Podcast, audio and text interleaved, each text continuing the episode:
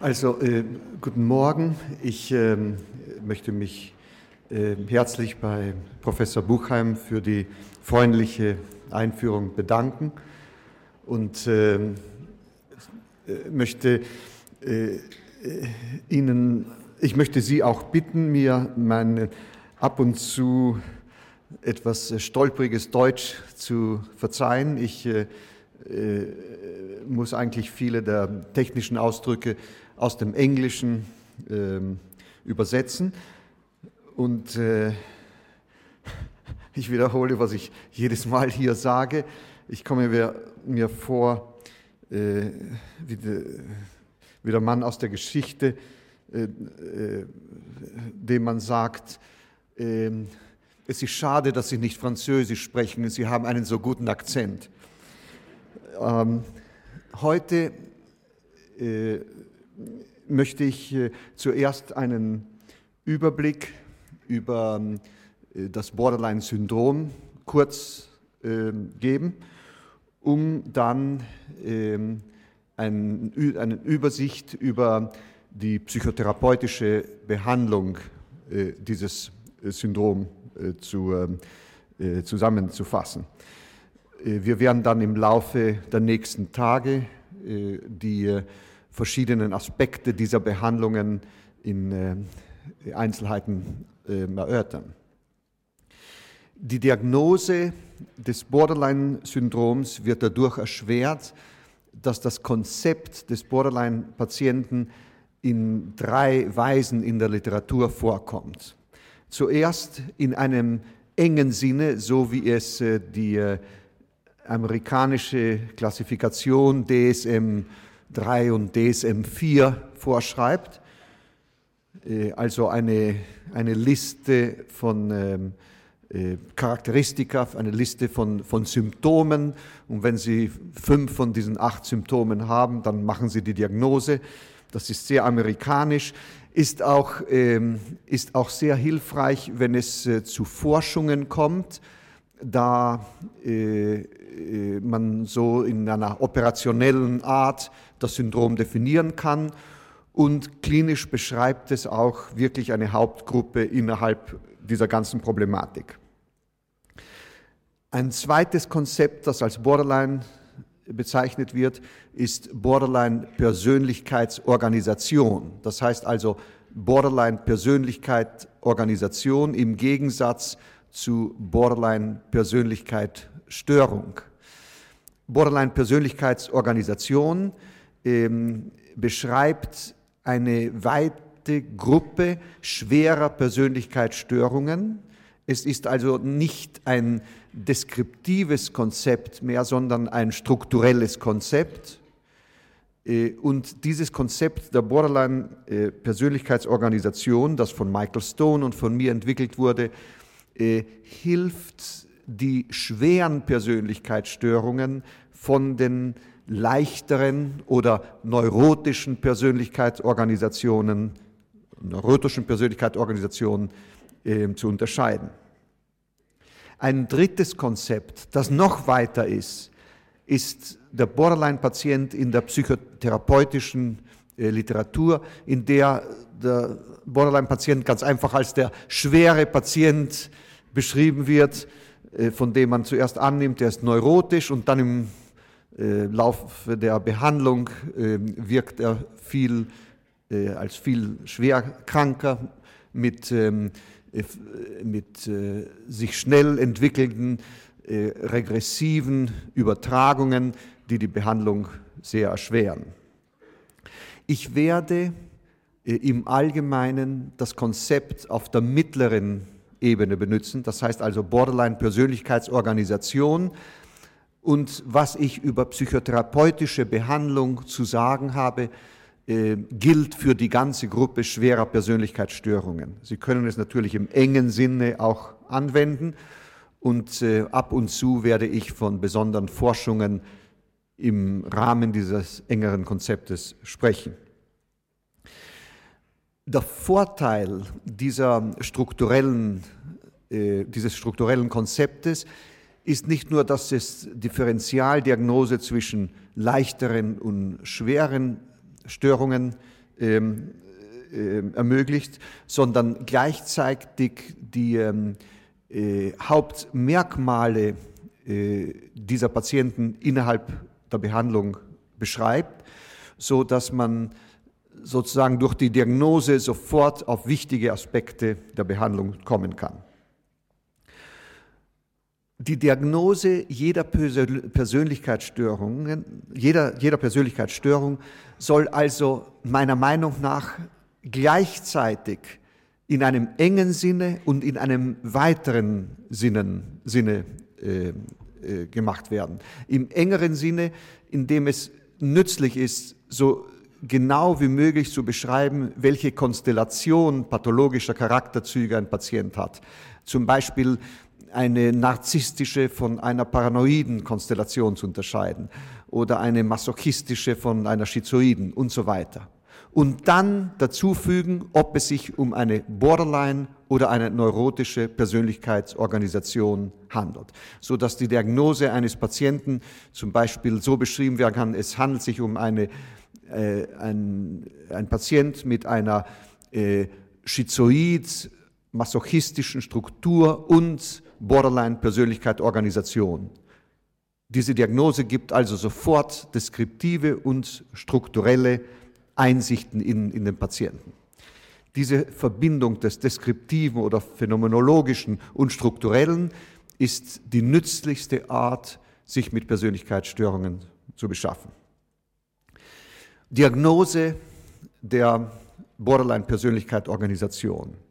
Sie beruht auf drei hauptsächlichen Zügen. Erstens das Syndrom der Identitätsdiffusion. Zweitens äh, das Vorherrschen primitiver Abwehrmechanismen. Und drittens ähm, die, ähm, äh, die, äh, das the presence, die, die, ähm, die Realität, das Verbleiben, das Vorkommen, danke, das, das, das Vorkommen von ähm, Realitätsprüfung, von erhaltener, gut erhaltener Realitätsprüfung.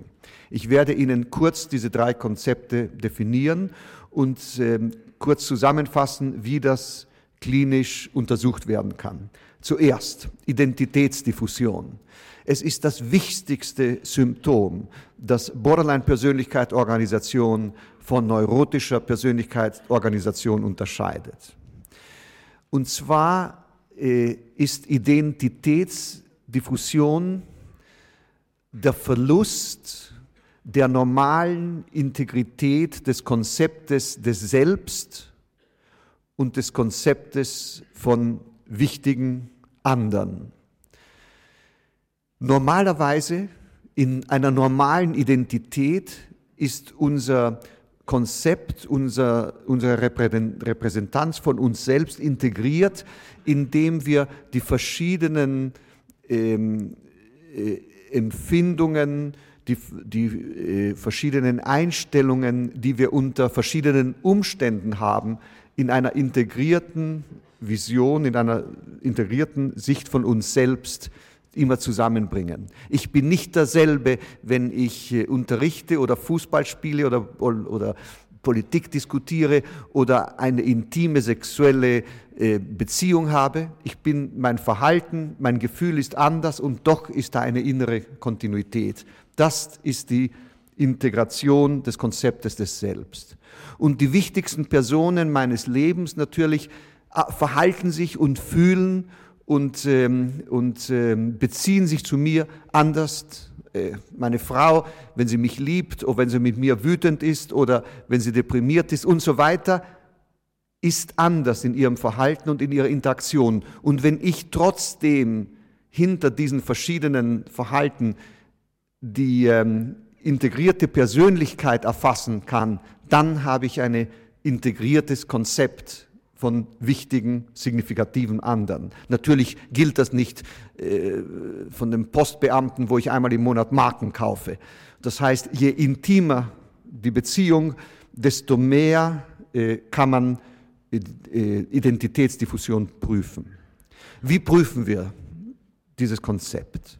Indem wir zuerst in der äh, äh, psychologischen oder psychiatrischen Untersuchung. Zuerst fragen wir den Patienten, was seine Symptome, Beschwerden, Probleme sind. Erstens Beschwerden, Probleme, Symptome.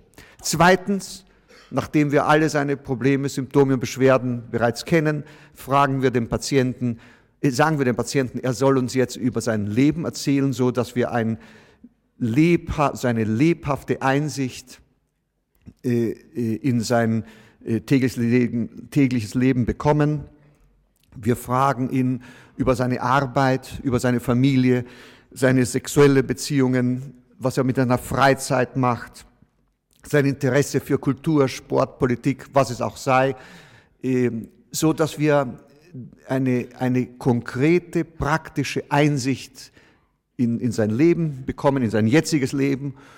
Und äh, eines der größten Fehler, besonders psychoanalytisch orientierter Psychotherapeuten, ist sich sofort in das, Erst, in das erste Lebensjahr stürzen, bevor wir noch wissen, äh, wie unser Patient in seinem täglichen Leben heute aussieht. Jedenfalls ist das ein Problem in den Vereinigten Staaten. Ich weiß nicht, ob Sie das haben. Äh, und, äh, und nachdem wir also eine konkrete Einsicht in, in das Leben des Patienten haben, dann, also erstens Symptome, zweitens gegenwärtige Persönlichkeit, durch diese konkrete Einsicht bekommen wir natürlich sofort auch Einsicht in wichtige Patholo in, äh, charakterpathologische Züge. Wir können also sehr oft schon die Diagnose der hauptsächlichen Personalitätskonstellation äh, machen, indem wir dem Patienten zuhören, wie er uns sein jetziges Leben beschreibt und natürlich gleichzeitig mit uns auch äh, interagiert. Äh, zum Beispiel ein Patient sagt uns, also er ist äh, er, ist, er ist Uhrmacher und er liebt seine Arbeit, weil alles ganz klar und genau ist. Und gleichzeitig, wenn wir ihm etwas fragen, sagt er, einen Moment, bevor ich Ihnen diese Antwort gebe, muss ich da noch etwas vervollständigen, das ich Ihnen noch nicht ganz komplett dargestellt habe. Also der Uhrmacher äh, arbeitet an unseren Schrauben herum. Und wir können also wir können also die Diagnose der hauptsächlichen Persönlichkeitsstruktur schon durch die Verbindung der Interaktion mit uns und dem Zuhören zu seiner ähm, äh, jetzigen Persönlichkeit machen. Ich wiederhole, erstens Symptome, zweitens Person, äh, Personalität und Interaktion und drittens die Prüfung der Identitätsdiffusion. Und zwar sagen wir dem Patienten, ich würde jetzt gerne, dass Sie mir, dass Sie versuchen, mir zu sagen, wie Sie sich selbst als Persönlichkeit sehen. Was unterscheidet Sie von allen anderen Menschen? Könnten Sie mir in ein paar Minuten sagen, wie Sie sich sehen oder wie Sie gesehen werden, mir sozusagen eine zusammenfassende Übersicht geben, die mir das Gefühl geben könnte, das sind Sie als, als Person im Unterschied von allen anderen. Und wenn der Patient das machen kann, dann hat er ein, ein gutes, integriertes Selbstkonzept. Sie müssen das das muss man praktisch prüfen, um zu der Überzeugung zu kommen. Ich, muss, ich kann Ihnen das natürlich nur theoretisch hier äh, zusammenfassen. Bei Borderline-Patienten im strukturellen Sinne können solche Patienten stundenlang über sich sprechen und wir haben immer noch das Gefühl von Chaos. Bei einer neurotischen Organisation kommt das ganz selbstverständlich. Sie können das natürlich auch äh, gesellschaftlich benutzen und wenn Sie jemanden kennenlernen auf der Reeling eines Ozeandampfers, stellen Sie die Frage und Sie wissen dann schon, was Sie in den nächsten 20 Jahren zu erwarten haben. Ähm, nach, nach, nach dieser Frage und dann verbinden wir mit der zwei, das mit der zweiten Frage, können Sie mir jetzt ganz kurz die Persönlichkeit der wichtigsten Personen ihres Lebens darstellen. Also, und wir wählen uns schon diese Personen von der jetzigen Persönlichkeit des Patienten aus. Also sie erzählt mir von ihrer Schwester, von ihrem Sohn, von ihrer Großmutter. Können Sie mir äh, die Persönlichkeit äh, dieser Personen beschreiben, so dass ich ein klares, lebhaftes Bild von denen bekomme, was sie von allen anderen Menschen unterscheidet. Und wieder mit einer guten Identitäts ähm, äh, kann der Patient das machen in einer Borderline mit einer Borderline-Organisation typisch bekommen Sie ein chaotisches Bild. Natürlich muss man da unterscheiden. Wenn der Patient Ihnen sagt, ich kann Ihnen meine Frau nicht beschreiben, die ist so chaotisch, Sie werden sich überhaupt kein Bild machen können.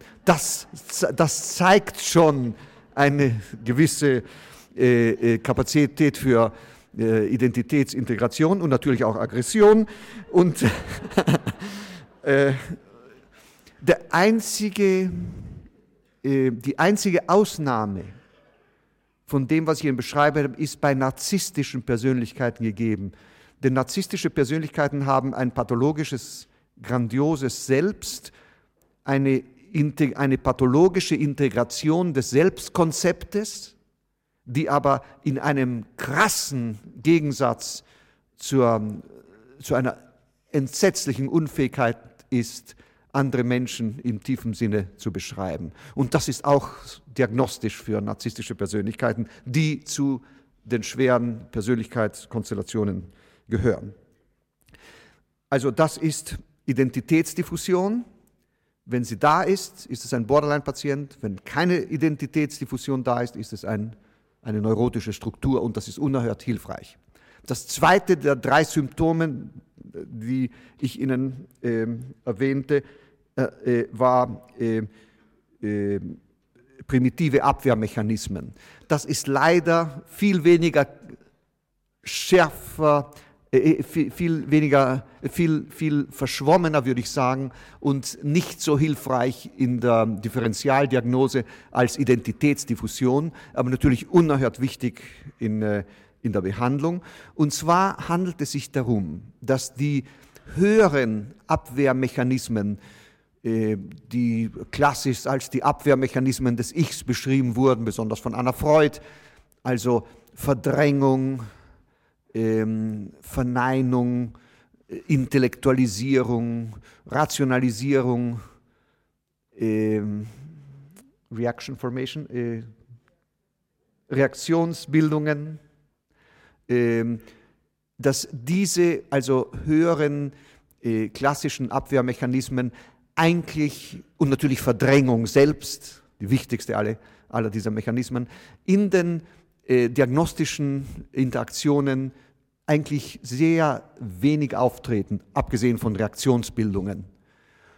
Während dagegen primitive Abwehrmechanismen äh, sehr klar äh, dastehen, da sie die Interaktion des Patienten mit dem Therapeuten beeinflussen. Und zwar spreche ich hier von ähm, ähm, Spaltung, äh, projektiver Identifizierung, Verleugnung, primitiver Idealisierung, äh, Omnipotenz, omnipotenter Kontrolle und Entwertung. Diese primitiven Abwehrmechanismen äh, zeigen sich sehr schnell oft bei diesen Patienten äh, bringen Verwirrungen, Distorsionen und Regressionen in der Interaktion mit dem äh, Diagnostiker. Und obwohl man da keine klare Linie äh, zeigen kann, es, also entweder sind sie da oder nicht, sondern es ist mehr quantitatives Vorherrschen oder fast nicht Dasein, ist doch eine ein Auftreten häufiger primitiver Abwehrmechanismen ein Indiz für äh, eine ähm, Borderline-Persönlichkeitsorganisation. Und ich habe hier nicht die Zeit, äh, im Einzelnen alle diese Mechanismen zu beschreiben. Ich nehme an, äh, sie sind genügend durch die Literatur und ihre persönliche Erfahrung bekannt. Das dritte Symptom der Realitätsprüfung ist insofern wichtig, als Borderline-Strukturen Realitätsprüfung behalten, also äh, gute Realitätsprüfung aufzeigen und dagegen atypisch psychotische Patienten, also Patienten, die trotzdem sie nicht die typischen Symptome einer Psychose zeigen, äh, im Grunde genommen psychotische Regressionen haben, äh, von Borderline-Patienten unterschieden werden können. Äh, wir nennen solche Patienten als Patienten mit einer psychotischen Persönlichkeit-Organisation und Persön psychotische Persönlichkeit-Organisation ist praktisch gleichgestellt mit atypischen Psychosen. Es ist also die Grenze der Persönlichkeitsstörungen, die wir hier äh, beschreiben. Und klinisch kann das ziemlich schnell, elegant und einfach differenziert werden. Und sehr oft äh, hilft Ihnen das, schwere Diagnosen in einer Stunde zu klären. Äh, und zwar wird Realitätsprüfung in der folgenden Art untersucht. Ich gehe noch einmal zurück auf erstens Symptomatik, zweitens Persönlichkeit, drittens Identitätsdiffusion. Nachdem Sie diese drei Stufen der Diagnose durchschritten haben, kommen Sie zum Punkt, in dem viele Patienten so normal aussehen, dass sie überhaupt nicht an Realitätsprüfung denken. Also da, da fällt das vollkommen weg. Sie brauchen keine Zeit damit zu verlieren. Aber dann haben Sie andere Patienten, die irgendwie so verschraubt, komisch, verrückt in einem, nicht in einem technischen Sinn, sondern ganz einfach äh, äh, außerhalb des, des normalen, äh, peculiär, bizarr aussehen, dass sie sich fragen, könnte ich hier irgendeine Psychose vermissen? Und dann können Sie diese technische äh, Untersuchung machen. Und zwar, erstens natürlich müssen Sie herausfinden, taktvoll herausfinden, ob der Patient an Halluzinationen leidet oder gelitten hat ob er an Wahnideen leidet oder gelitten hat. Und natürlich sind Halluzinationen und Wahnideen typisch für äh, psychotische äh, Syndrome. Ähm, und falls das nicht so ist und Sie doch das Gefühl haben, irgendetwas stimmt hier nicht, dann können Sie Realitätsprüfung direkt untersuchen. Und zwar beobachten Sie, was Ihnen am merkwürdigsten im Verhalten, im Affekt oder in den Gedanken des Patienten vorkommt. Verhalten, Affekt, Gedanken. Und wenn ich von Gedanken spreche, spreche ich sowie von Inhalt wie auch der formellen Struktur des Denkens. Also der Patient spricht so merkwürdig, da ist irgendetwas stimmt mit seiner formellen Organisation des Denkvorganges nicht. Und wir, wir fragen uns dann, was ist das Merkwürdigste in diesen drei Gebieten und konfrontieren den Patienten damit. Ich sage dem Patienten, ich möchte jetzt auf etwas, Sie etwa, auf, auf etwas aufmerksam machen, das mir aufgefallen ist, wenn Sie mir das erlauben. Und dann sage ich ihm so taktvoll wie möglich, was mir aufgefallen ist. Ich habe bemerkt, dass Sie so und so reagieren oder das und das sagen oder sich so und so verhalten oder so und so eine Miene machen. Und das erscheint mir merkwürdig. Ich kann mir das nicht erklären. Können Sie das verstehen? Und wenn der Patient fähig ist, mit unserem Erstaunen, mit unserer Verwirrung sich zu identifizieren, also zu empathisieren und uns eine Erklärung geben kann, die das, was uns, was uns so als so bizarr erschien, äh, klarer macht, dann hat der Patient eine gute Realitätsprüfung. Das heißt also technisch, dass der Patient fähig ist, sich mit gewöhnlichen sozialen Realitätssinn zu identifizieren. Wenn er dagegen nicht diese Fähigkeit hat, er fühlt sich angegriffen, er kann nicht verstehen, was los ist und in, in seinem Versuch, uns Antwort zu geben, wird er noch bizarrer ähm, äh, und konfuser, dann ist Realitätsprüfung nicht vorhanden. Ähm, äh, zum Beispiel ich sah einen Patienten vor einer Woche, der äh, mir als schwere Persönlichkeitsstörung geschickt wurde. Ein junger Mann, 22 Jahre, der in den letzten vier Jahren ähm, den ganzen Tag im Bett liegt ähm, äh, oder einen halben Tag, äh, schläft von äh, 4 Uhr früh bis 2 Uhr nachmittags, ähm, dann geht er ein bisschen spazieren, geht dann zurück in sein Zimmer, sieht Fernsehen ähm, wäscht sich nicht, wechselt seine Unterwäsche nicht, hat ein Dienstmädchen, die ihm dauernd äh, erinnert, sich einmal in der Woche zu rasieren und zu waschen. Äh, äh, das geht seit vier Jahren. Wenn man versucht, das zu unterbrechen, bekommt er Wutanfälle, zerstört Elemente und hat keine Halluzinationen, hat keine Wahnideen. Ich gebe natürlich ein sehr zusammengefasstes Bild hier. Und in der Untersuchung, in der er äh, äh, äh, große Schwierigkeiten an einer entsetzlichen Identitätsdiffusion litt und mich dauernd ironisch betrachtete äh, und ein merkwürdiges Lächeln hatte. Und da sagt, ich fragte ihn, ob ihn das irgendwie äh, beunruhigt, dass er in den letzten vier Jahren langsam sich so vollkommen von seiner Umgebung zurückgezogen hat. Und er lächelte, sagte nein. Und äh, ich fragte ihn, wie er sich alle die Konflikte mit seiner Umgebung erklärt. Und er sagte, ja, also die Eltern, denen scheint das alles entsetzlich zu sein. Ich fragte ihn, wie er das versteht. Äh, und äh, er erklärte mir, ja, das sind die Probleme, die die Eltern haben.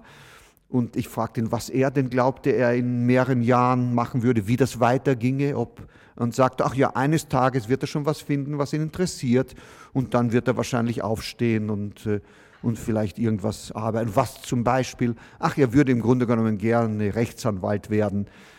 Äh, ich, ähm, ich, ich weiß nicht, ob ich Ihnen schon das Gefühl gebe für ein vollkommenes Fehlen äh, der Realitätsprüfung.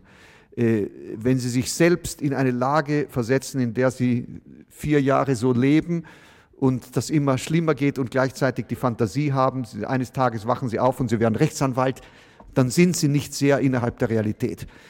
Ich gebe Ihnen dieses Beispiel eben, weil, es, weil dieser Patient von vielen Psychiatern gesehen wurde und immer wieder das psychodynamisch gedeutet wurde und einfach Realitätsprüfung nicht untersucht wurde.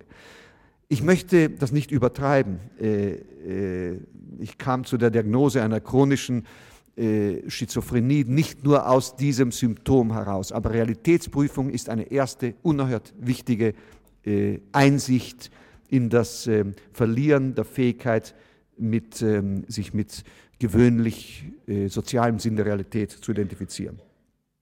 Ja, diese drei hauptsächlichen Symptome unterscheiden ähm, das ganze Gebiet der schweren Persönlichkeitsstörungen und alle anderen ähm, Persönlichkeitsstörungen, Symptome, äh, die typisch für allen schweren Persönlichkeitsstörungen sind, stammen von diesen drei Elementen. Zuerst einmal äh, die sogenannte Ich-Schwäche, die sich in einer verallgemeinten Impulsivität ähm, dass äh, Intoleranz gegenüber Angstgefühlen und äh, affektiver äh, Dysregulation darstellen.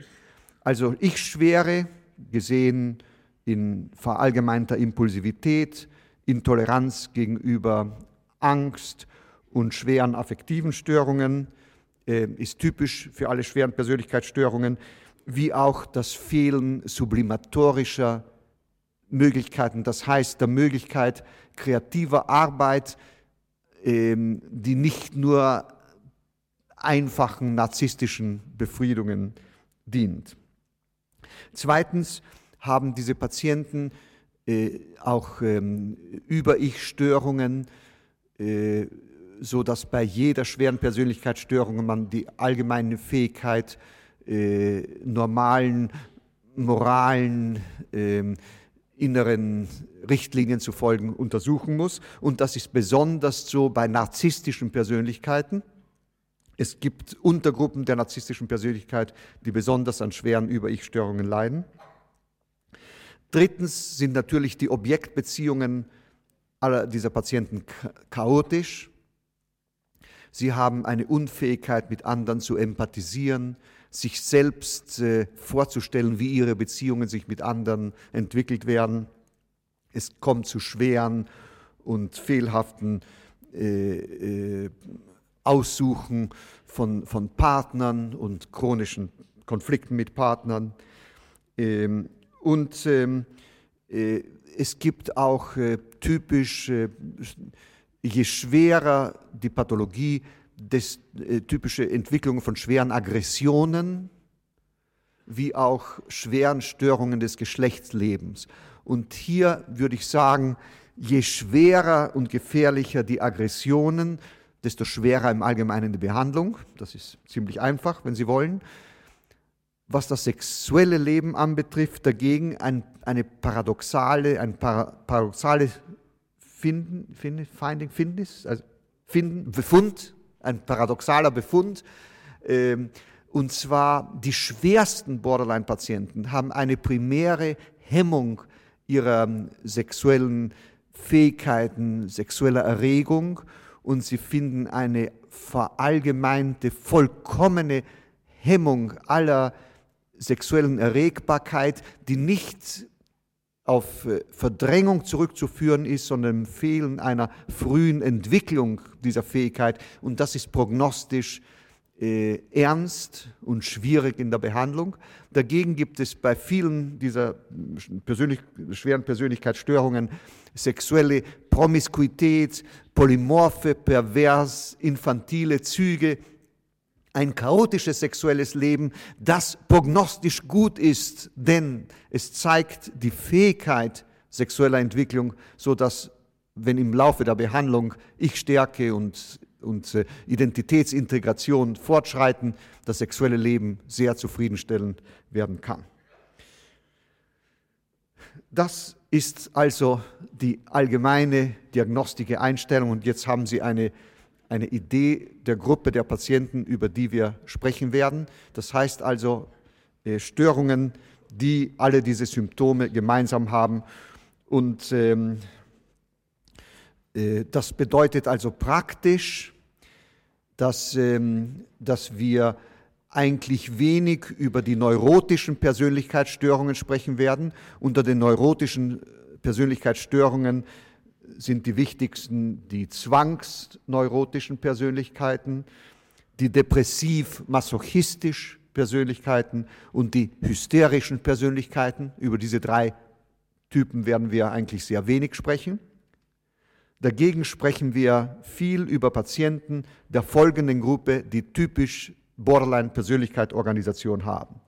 Patienten mit der Borderline-Persönlichkeitsstörung im engen Sinne, wie Sie das in DSM 3 oder 4 finden, schizoide Persönlichkeiten, schizotypische Persönlichkeiten, das heißt also besonders schwere schizoide Persönlichkeiten, hypochondrische Persönlichkeiten, paranoide Persönlichkeiten, hypomanische Persönlichkeiten, narzisstische Persönlichkeiten, antisoziale oder, psychotisch, äh, äh oder psychopathische Persönlichkeiten im englisch-amerikanischen Sinne, nicht im Deut traditionellen deutschen Sinne, also antisoziale Persönlichkeiten im engen Sinne mit extremer Über-Ich-Pathologie das Syndrom, das Syndrom des malignen Narzissmus, sadomasochistische Persönlichkeiten, die sogenannten infantilen oder histrionischen Persönlichkeiten, eine schwerere Form der hysterischen Persönlichkeiten.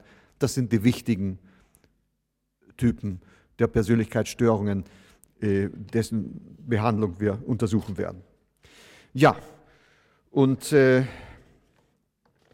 in den letzten fünf Minuten die ich hier habe, äh, möchte ich also ganz kurz Sie in die allgemeine Behandlung schwerer Persönlichkeitsstörungen einführen. Also äh, äh, gibt es so einen Ausdruck wie eine Vogelsicht, äh, ganz kurze Übersicht, ha? Vogelschau, Vogelschau.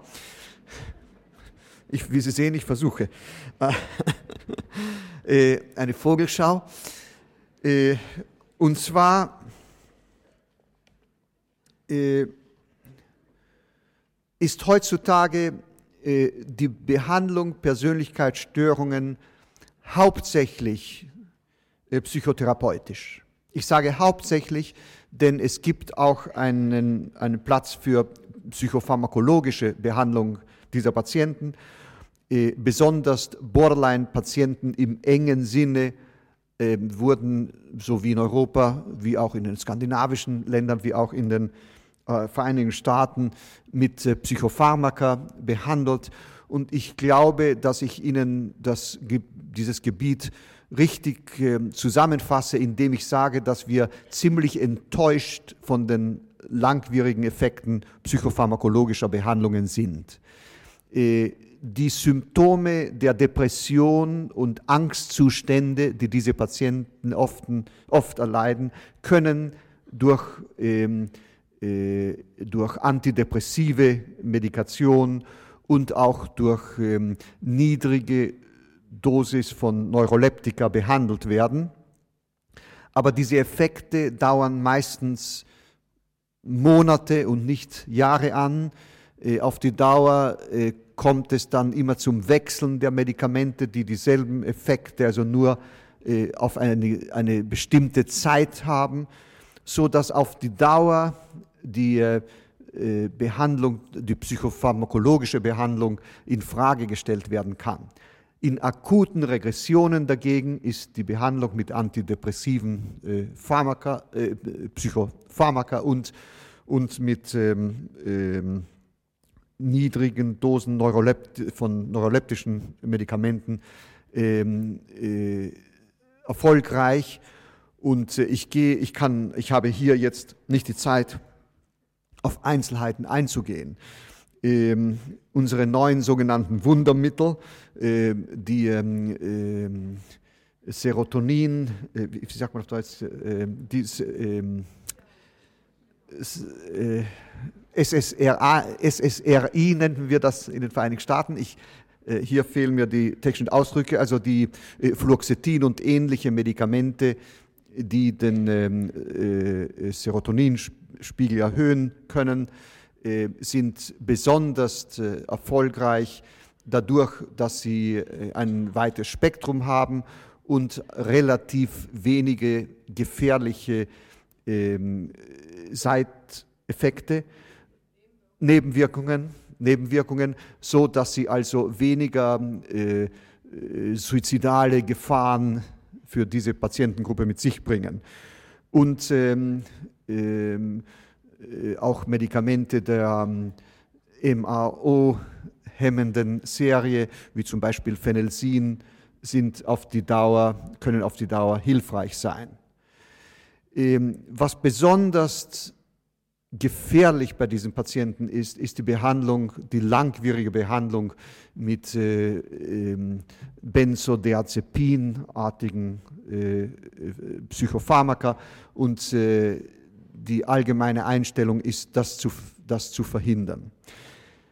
Äh, es sind die antikonvulsiven Medikamente sind auch manchmal für sehr impulsive Patienten hilfreich, aber äh, der Erfolg ist äh, in Frage gestellt worden, sehr irregulär und hat nicht die allgemeine Gültigkeit der Effektivität der Antidepressiven und ähm, niedrig dosierten neuroleptischen Behandlungen. Was psychotherapeutische Behandlungen anbetrifft, so können die im Allgemeinen in äh, psychodynamisch oder psychoanalytisch orientierte und stützende Psychotherapien eingeteilt werden.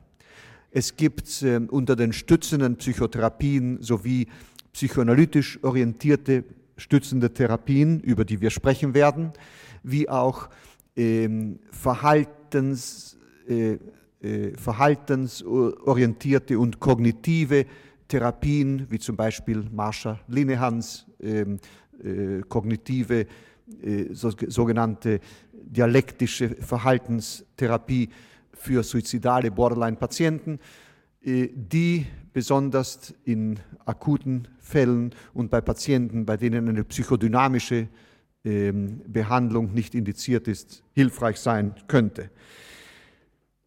Äh, für Patienten mit sehr schweren Regressionen gibt es, äh, äh die, ähm, äh, gibt es die Möglichkeit, ähm, äh, stationär, durch stationäre Behandlung den Patienten so weit zu bringen, dass eine Psychothera ambulante psychotherapeutische Behandlung dann stattfinden kann und wir werden kurz darüber sprechen.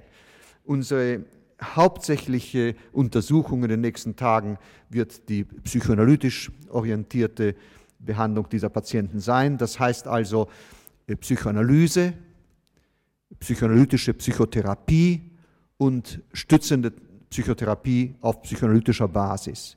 Ganz im Allgemeinen ist Psychoanalyse selbst in Allgemeinen kontraindiziert. Die meisten dieser Patienten sind keine guten Kandidaten für psychoanalytische Behandlung, mit der Ausnahme von narzisstischen, besser funktionierenden narzisstischen Persönlichkeiten und den histrionischen und infantilen Persönlichkeiten, die den hysterischen ähneln. Ähm, die meisten Patienten haben eine Indikation für psychoanalytische Psychotherapie und äh, der große Vorteil einer modernen psychoanalytischen Psychotherapie ist nicht nur äh, eine relativ baldige Verbesserung der Symptomatik dieser Patienten, sondern die Möglichkeit, ihre Persönlichkeit fundamental zu ändern. Und das ist natürlich ein, ein, ein Ziel, das, wenn es erreicht werden kann, fundamental das Leben dieser Patienten ändert.